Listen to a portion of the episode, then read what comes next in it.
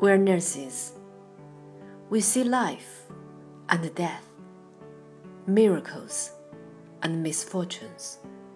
We relieve suffering, heal, and care unconditionally. We hold hands with strangers and wipe away their tears. We laugh in the face of adversity. We are there from the first breaths of life to the last. We are nurses.